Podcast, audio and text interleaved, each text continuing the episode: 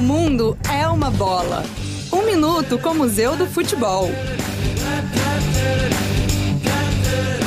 A passagem da Associação de Futebol de Lisboa pela capital paulista. Em 1913, estimulou a comunidade portuguesa em São Paulo a criar vários times locais: o Lusíadas, a Associação 5 de Outubro, o Lusitano, a Associação Atlética Marquês de Pombal e o Portugal Marinhense. Foi assim até 1920, quando cinco clubes foram fundidos em um só. No dia 14 de agosto daquele ano, nascia a Associação Portuguesa de Desportos. Hoje, hoje, com sede na Zona Norte de São Paulo, no estádio do Canindé, a Portuguesa comemora seu centenário em 2020. Parabéns, Lusa!